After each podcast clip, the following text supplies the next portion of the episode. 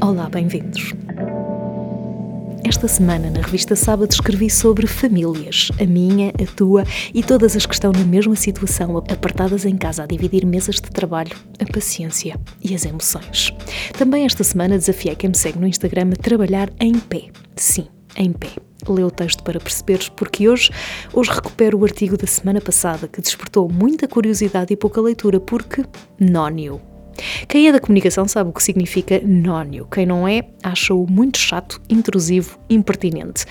E, sinceramente, o nónio coloca-se entre nós. Tu que me escutas, porque não podes ler os meus artigos até ao fim. Mas se te registares no nónio, o acesso passa a ser total. Mas eu compreendo que não o faças. Por isso aqui vai este apontamento sobre como chegamos até aqui. Do adeus forçado sem corpo ao verbo ir que se conjuga a quem cai na cama, o cansaço que todos sentimos e a saudade que também todos já temos são as palavras que caracterizam os dias de cada um. Na televisão, os números são esmagadores, mas não esmagam quem prefere contrariar a necessidade de continuar a fazer a sua vida como se nada fosse, esmagando o que sobra de esperança a quem cumpre. Em março, a caminho do verão, confinar foi um verbo conjugado no presente, com esperança no futuro. Lá fora estava sol, as janelas abriam-se de par em par, as varandas eram usadas como extensão da casa e davam aquela ideia de estarmos na rua.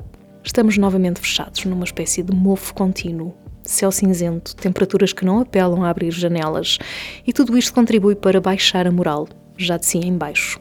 Na rádio discutem-se as vacinas que sobram, criticando-se um plano de vacinação que não existe e um aproveitamento muito tuga de quem fura a fila ou de quem acelera repentinamente, passando à frente de quem respeita a pausa entre o semáforo amarelo e o vermelho. Como chegamos até aqui? É uma boa pergunta. Alguns vão dizer chegando, encolhendo os ombros, ou porque é assim, acrescentam. Vivemos uma dormência coletiva que nos leva às redes sociais comentar e criticar na veleidade de cão que ladra, mas não morde.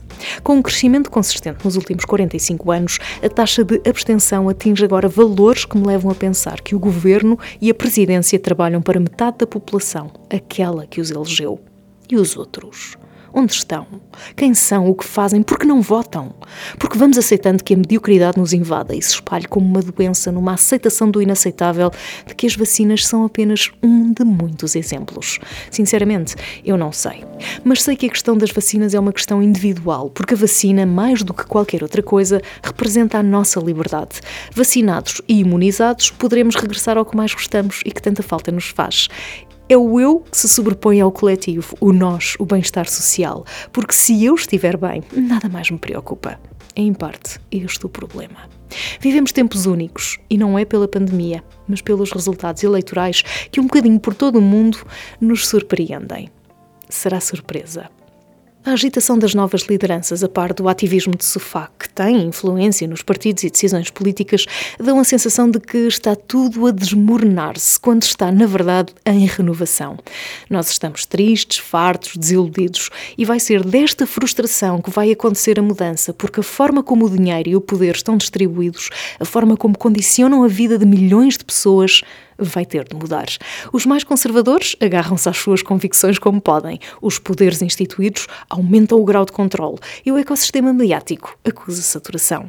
As pessoas refugiam-se nas redes, procuram alternativas aos mídias tradicionais, querem descobrir o que andam aqui a fazer, porque nunca como agora o despertar espiritual, político e social foi tão intenso, porque também nunca como agora o mundo se viu perante um sistema económico que colapsa na ausência de consumo. Nos anos 90, Anthony Giddens falava no desencaixe dos sistemas sociais e eu arrisco dizer que no século XXI estamos a assistir ao desencaixe dos sistemas mentais, um turbilhão de emoções contraditórias que esse desencaixe também provoca. Os sintomas deste colapso estão à vista, as causas estão escondidas, com raízes profundas nas nossas formas de vida e de governo. Culpamos André Ventura, procuramos um pote expiatório para o que é, sobretudo, responsabilidade nossa. O que é que nós fizemos para evitar isto? O que podemos fazer agora para mudar?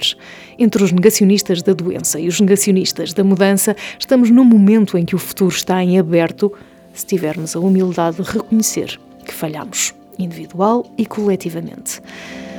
Por isso eu penso muitas vezes no que poderíamos coletivamente ter feito e onde falhamos, validando este extremismo ideológico como opção numa história aparentemente recente de podridão socialmente aceite e esta tende a perpetuar-se como uma chaga aberta. vacina nenhuma a vai curar. Foi assim que chegámos aqui. Resta agora saber como vamos daqui sair. Beijos e até para a semana.